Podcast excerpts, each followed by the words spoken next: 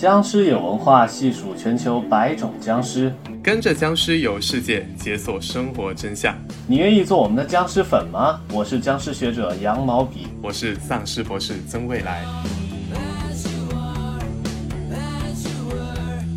哎，好的，我们第一期节目就正式开播了。哇，这就开始了吗？哇，好好突然，可能很多听众朋友们也。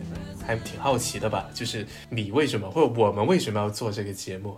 因为很酷。就这，有一说一，确实挺酷的。哎，就有朋友听说我最近在做播客，问我是关于什么的，我说僵尸，你一下子觉得自己跟着就酷了起来。因为僵尸是一个流行的恐怖的符号，我们到底选择哪个符号来研究，其实不重要。但是研究这个符号本身，可以把这个文化的边际渗透到我们生活的方方面面，我们能更好的了解这个世界，也是更好的了解我们自己。这个答案可以吧？我们先讲僵尸，如果觉得僵尸不帅的，我们可以深入研究一下哥斯拉，或者研究一下异形，也无所谓嘛，对吧？但是僵尸这是后面才想到的事情。哎，我其实从那个发刊词发出之后，我最近。心路历程也特别的丰富。我一开始觉得僵尸其实也没什么好说的，但但慢慢的在找资料的过程中，我就发现哇，真的有好多可以讲的东西。最简单、最直观的，比如说不同国家的电影，韩国的僵尸片它有什么特点？日本的有什么特点？或者说更冷门一点的地方，印度的有什么特点？巴西的有什么特点？哇，这都能讲。对吧？还有很多类僵尸物种，看起来像僵尸，有很多相似的点，但是它又不是僵尸。这些不同文化之间的不死生物之间的比较啊，我觉得这个也很有意思。对，比如说一个很基本的问题，就像我们的发刊海报一样，左边的那个僵尸跟右边的那个僵尸明显是两个形象。看左边那个奇怪的东东，我们可能会准确的说出它是丧尸。右边我们会叫它僵尸，那这两个物种是一样的吗？还是它们根本就是一个物种？这就是我觉得这个作为一个切入点，真的还挺有意思的。那我们这一期，我们从封面图开始讲起吧。僵尸跟丧尸，它们各自是什么？它们是不是同一个物种？如果我们词汇相对贫乏一点，我们会把整张图就叫僵尸。比如说左边这个图像啊，它是一个光头的男人。其实呢，他就是我们经常在丧尸电影里看到的那种形象。啊，往往是现代的人类死亡之后，尸体腐烂的状态下再复活，变成了一种没有意识、凭借着本能追逐肉体的恐怖生物。那这种东西我们会一般叫它丧尸。那右边这个是一定要是光头吗？没有啊，也可以有头发。强强者是光头，没有那么强的可能会有头发。我觉得跟头发没有关系，可能跟牙有关系。哎，我们再说右边这个，右边这个就是一副典型。型的那中国僵尸的形象，那如果你看一些香港电影，你会很容易的就想起来，就是清朝的官员的打扮，穿着官袍，有留着长长的辫子，戴戴着一个官帽，脑门上还贴一道符咒，那他一蹦一跳的样子，那就是我们中国人想象中的古代的僵尸。所以左边的这个就是丧尸，右边这个就是僵尸。对，这么个认知是没有错的。所以其实跟头发是没关系啊，刚才就开玩笑。但是上网找了一下，可能大致有三种区分的思路，我觉得是比较恰当的。僵尸跟丧尸的差别是什么呢？丧尸是西方的僵尸，僵尸是中国的丧尸啊，这第一种。第二种，有很多人认为啊，这个丧尸是由活人变成的，比如说。通过病毒，而僵尸呢，就是死者因为接受了一些邪气而变成的僵尸，就一个是活人变的，一个是死人变的。那第三种，有的人认为啊，这个僵尸是有智慧的，丧尸是无脑的。你觉得这三个说法怎么样？他们各自恰当吗？首先不说他们各自恰当，我觉得从整体上来说，这这其实就没有什么营养。那我认为僵尸跟丧尸本来就是两个东西，你再去比较他们的差别，那他们会有很多差别。第二点比较的，一个是活人变成的，一个是死人变成的，听起来有一定的道理。但是如果我们去接触一些香港电影的想呃一些情节啊，那那个那个死人变成的僵尸如果咬了。活人，那那个被咬的那个人也变成了僵尸啊，这一点好像也不是特别成立。再加上第三点，僵尸丧尸有智慧吗？我觉得这是一个科学探索的前沿问题。关于僵尸丧尸的脑容量以及他们是否有智慧，还值得深究。其实整体来看啊。我认为这就是两个东西，你去比较它们的差异没有太大的意义，但是比较它们的相似呢，倒是可以再谈一谈。说到相似性啊，无论东方僵尸还是西方丧尸，都是由人类尸体转化而成的。都对活人具有强烈的攻击性，而且攻击方式大体上也是一致，都是用嘴啃咬或者吸食阳气。因此，他们明明就是两个东西啊，但是却很容易被混为一谈。那这种混为一谈的现象在电影里面其实尤为突出。一部片名带“僵尸”两个字的片子，它可能是一部僵尸片，可能是一部丧尸片，甚至也可能是一部吸血鬼片。你喜欢看电影吗？有什么很喜欢的僵尸片吗？我我觉得，如果在我心目中对僵尸做一个排序的话，我可能会排出那么三五部，可能会根据不同的排列角度有变化啊。但是我一直会把有一部片子放在我心中的前列，那那是一个比较小众一点的，叫。僵尸肖恩，它是一部英国的僵尸片，甚至有人会称它叫反恐怖，就是它不是那么恐怖的一个丧尸电影，我会很喜欢。我自己其实也不太喜欢那种特别吓人的那种丧尸片或者僵尸片，我最喜欢的其实是八十年代应该大家都看过的一部香港电影叫《僵尸先生》，林林正英的代表作吧。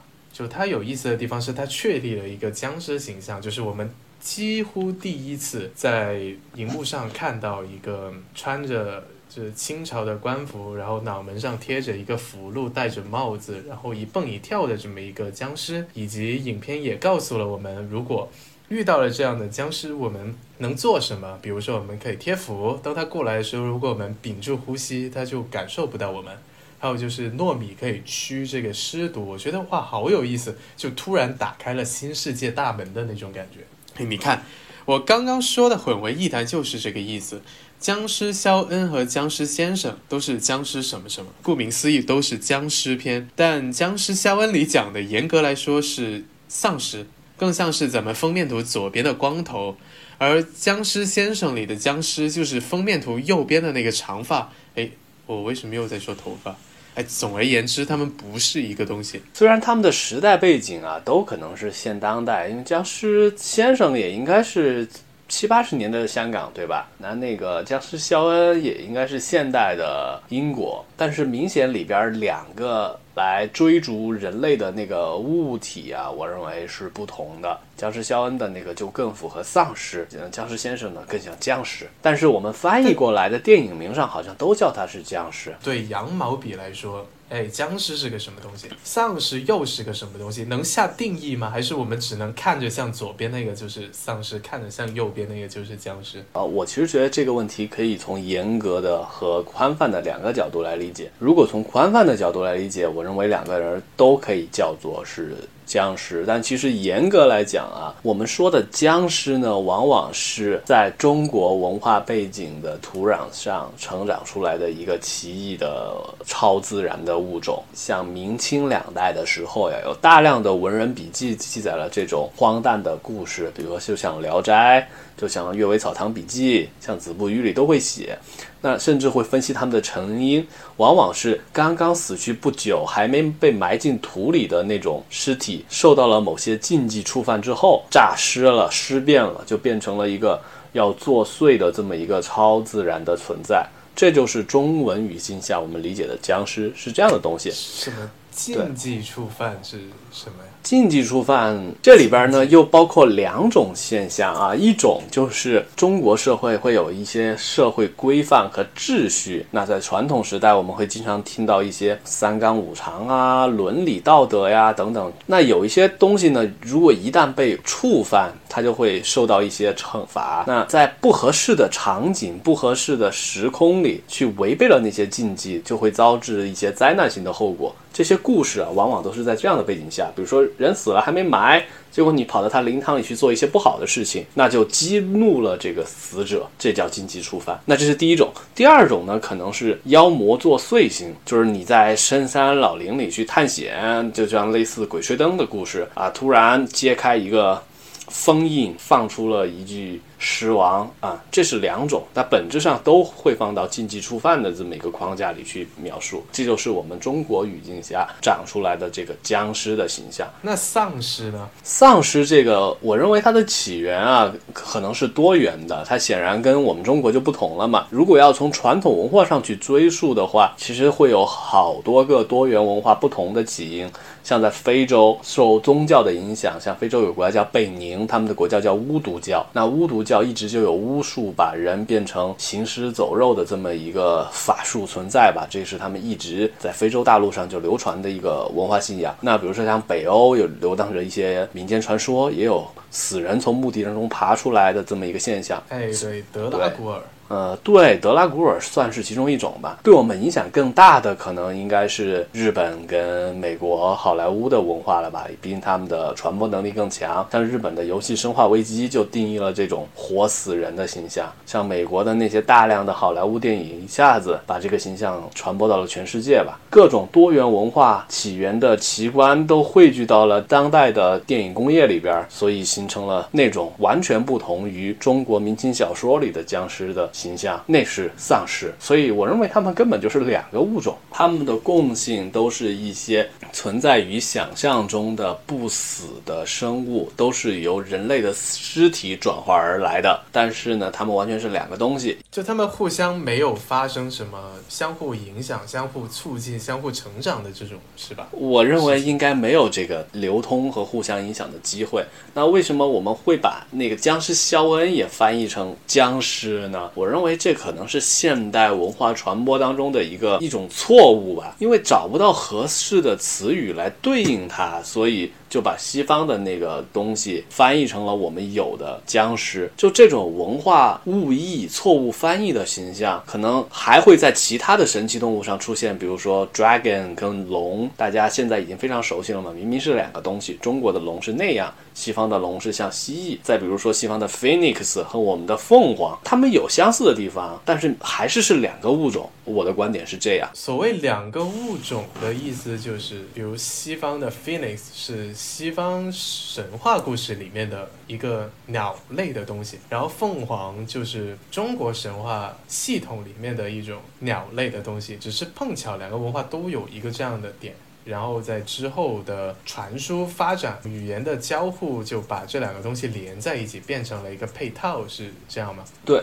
有一些啊，比如说我们去考察文化的影响和传播史当中，会明显有个影响的脉络。比如说印度起源的佛教怎么到中国？那还有一些可能是全人类没有受影响的各个文化，他们自发形成的相似性。比如说人类起源的大洪水神话，哎，他们都会觉得历史上会有一种神奇的鸟类可以复活，哎，比如说像菲尼克斯、像凤凰，比如说他们都会觉觉得有一种强大的生物能够飞在天上，能够喷火。比如说像。Dragon 像我们的龙，那比如说他们都会想象中有一些可怕的生物能够不死，比如说 Zombie，比如说我们的僵尸。我认为是这么一个对应关系，如果有影响，那是可以考证的。但是很多东西其实是没有那么强烈的影响关系，就是两回事儿。就对我来说啊，就我自己的专业角度出发，其实我觉得僵尸跟丧尸的关系真的非常的密切，不只是因为翻译文本的这个错译或者词不达意的现象，就他们关系真的非常的密切。那你是怎么发现他们关系密切的呢？或者他们的密切体现在什么地方呢？他们不只是僵尸和丧尸。的关系密切，还是要引出一个第三者吸血鬼。那你想一下，就我们我们小时候看僵尸片的时候啊，就特别是香港僵尸片，你会觉得啊，就林林正英演那个道士的这一些，我们给他一个名字吧，比如说经典僵尸片，有一个道士，然后道士的对手是这个穿着清朝官服的一蹦一跳的这些僵尸，这是一类僵尸片，对吧？但其实还有一类僵尸片，这个僵尸是那种獠牙，然后披着斗篷。昼伏夜出，然后飞来飞去的，它就是吸血鬼嘛？嗯，你说的吸血鬼就是我想象中的那种跟蝙蝠有关系的那那种生物吗？对对，欧洲的神奇生物，特别优雅，感觉特别怎么讲？特别布尔乔亚的那那种东西。那它跟僵尸和丧尸到底又有什么样的关系呢？我们把时间往前退三十年代，在一九三六年的时候，第一部国产僵尸片叫《午夜僵尸》，是一个上海人叫杨公良拍的。他其实特别热衷于好莱坞电影，他就去香港拍了这么一部片子，是改编自三十年代托德·布朗宁拍的《德古拉》，应该是一九三一年吧。然后这个《午夜僵尸》它的英文名是《Midnight Vampire》。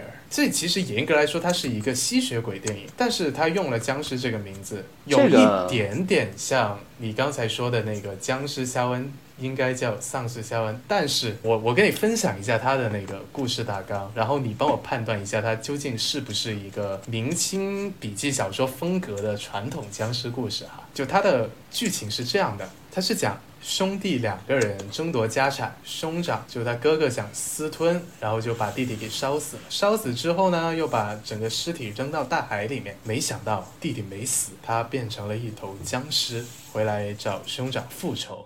它是一个传统的僵尸故事吗？我我觉得其实是的。我觉得它很传统，但是未必是僵尸故事。这个故事其实别说明清两朝了，如果去看宋朝的《太平广记》这样的故事，就会大量的有，甚至更早啊，在唐朝。这是什么故事呢？那我说四个字，你一下子就会恍然大悟：冤鬼索。我还没说呢，冤鬼索命。哎，你你想一想啊，是不是这么一个故事框架？就是他含冤去死，然后回来报仇，就是这么一个很简单的故事架构嘛。在中国的受因果报应的这么一个宿命论的思想影响下，古代人经常会想象出这样的故事结构。这个是一个很典型的明清小说里边的一个报应故事。至于僵尸题材呢，也有大量的这样的故事，像你刚才提到是分家产嘛。那举个例子，呃，有一家人啊，一家人啊，我也换一个声音。有一家人，他们家的男主人刚刚去世，留下了儿媳在灵堂里守孝。邻居发现有一个孤身的女子，突然心怀不轨，意图非礼，闯进了灵堂。结果这个死去的公公突然坐起，追逐这个邻居。哎，你听这个故事啊，虽然跟你那个 呃分家产不太相似。但是本质上还是一种触犯了禁忌，或者是违背了某种社会风俗之后死去的那个起来复仇的这么一个故事。这么，哎，我觉得画面感已经有了。就你说的时候，我就我我都能脑补出一个默片或者说早期电影的它那个质感的东西。但是《午夜僵尸》，我们说回来，《午夜僵尸》并不成功，因为很多观众其实并不买账。点在于什么呢？点在于《午夜僵尸》里面这个僵尸啊，它其实是一个西方吸血鬼的形象，或者说基本就是德古拉。穿着当时的衣服，这么一个效果。当时的衣服是指三十年代的衣服吗？对，就就是当时语境下的中国的衣服，就吸血鬼穿的是西方的衣服嘛。把背景、把他的衣服、可能把妆容、把跟他搭戏的演员全都换成这种中国的面孔。我想说的是，早期的僵尸片其实它是一个西方吸血鬼类型电影的一个变形。那同样，罗梅罗丧尸系列其实受吸血鬼电影的影响也非常的深。比如他的《活死人之夜》，其实有一个说法是它改编自一一个1954年的小说叫《末日传奇》。这个小说其实有一点点像让吸血鬼变成了有科学起源。它讲一个传染病，这个病菌它能被阳光杀死，但是它可以快速的蔓延开来，所以就变成丧尸的这么一个方向。所以吸血鬼电影其实丧尸电影跟僵尸电影其实。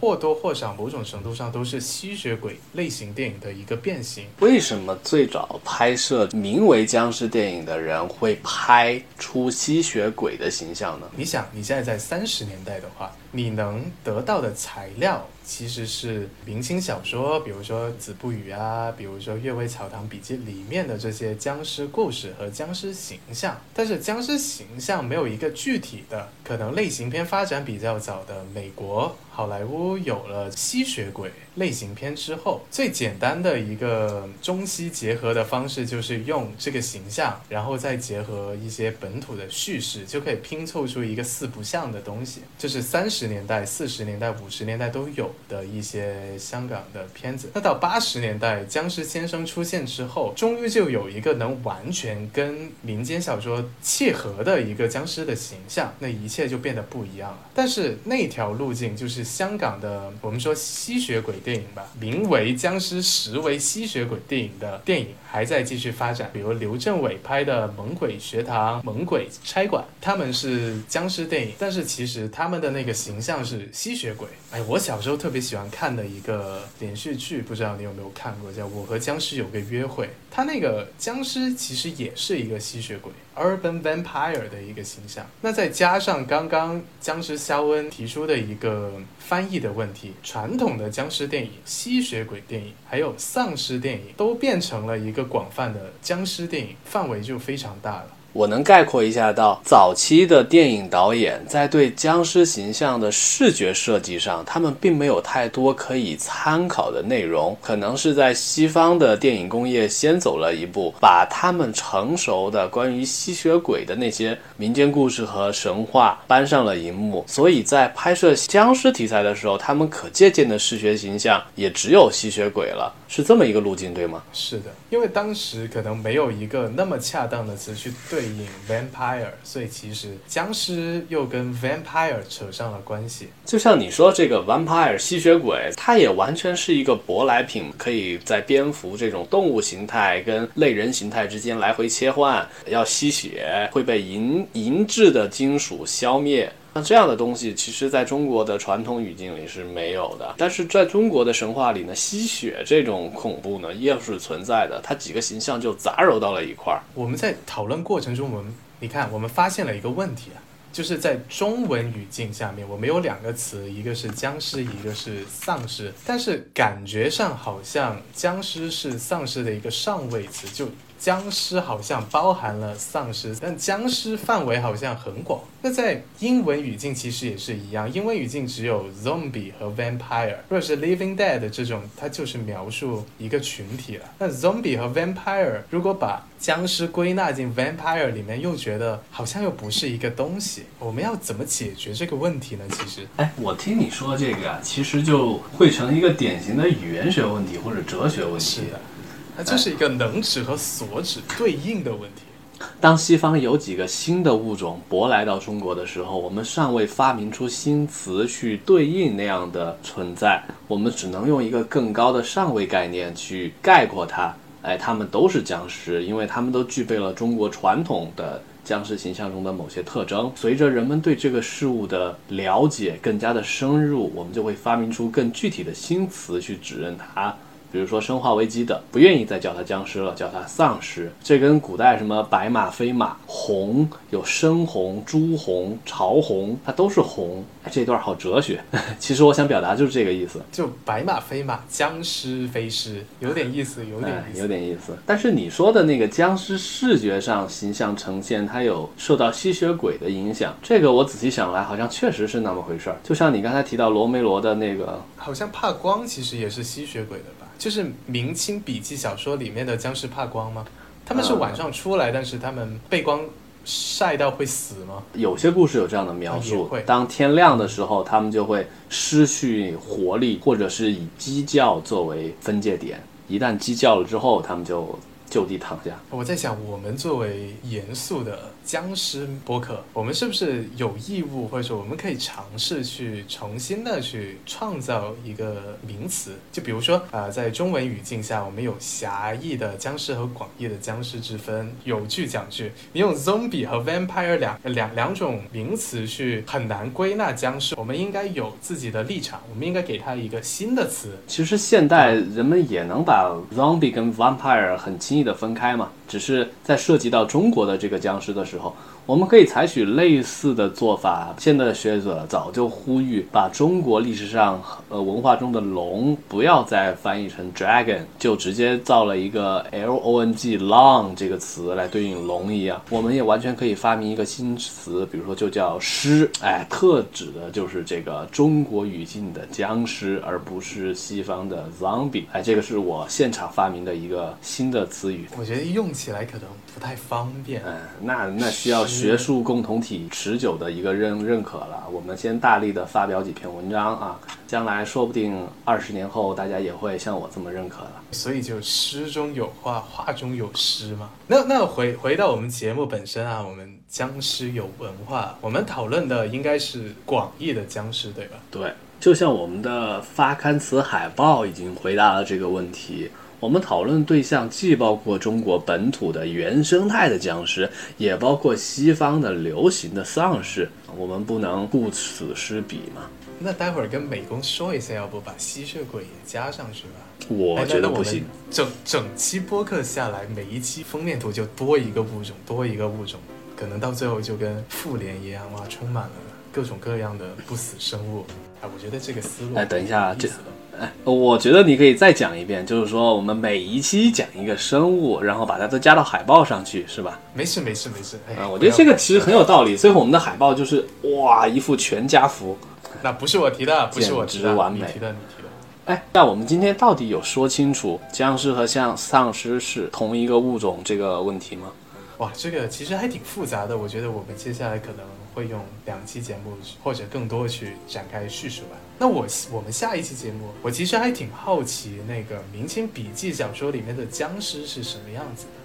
作为一个僵尸学者啊，熟读僵尸三百首，不会作诗也会吟啊。这个明清的僵尸啊，简单说一下，其实分两种，一种呢就是新尸未练者，忽起而搏人，刚死还没有下葬的尸体突然跳起来；第二种是久葬未腐者，变形成魑魅，就是已经被安葬了很久，因为某些奇异的问题导致尸体变形成某种妖魔邪祟。这其实是明清僵尸的两种典型特征。这个说来就话长了。我的耳朵早已饥渴难耐了。那我们下期节目，我们就来谈一谈明清时期的中国传统僵尸。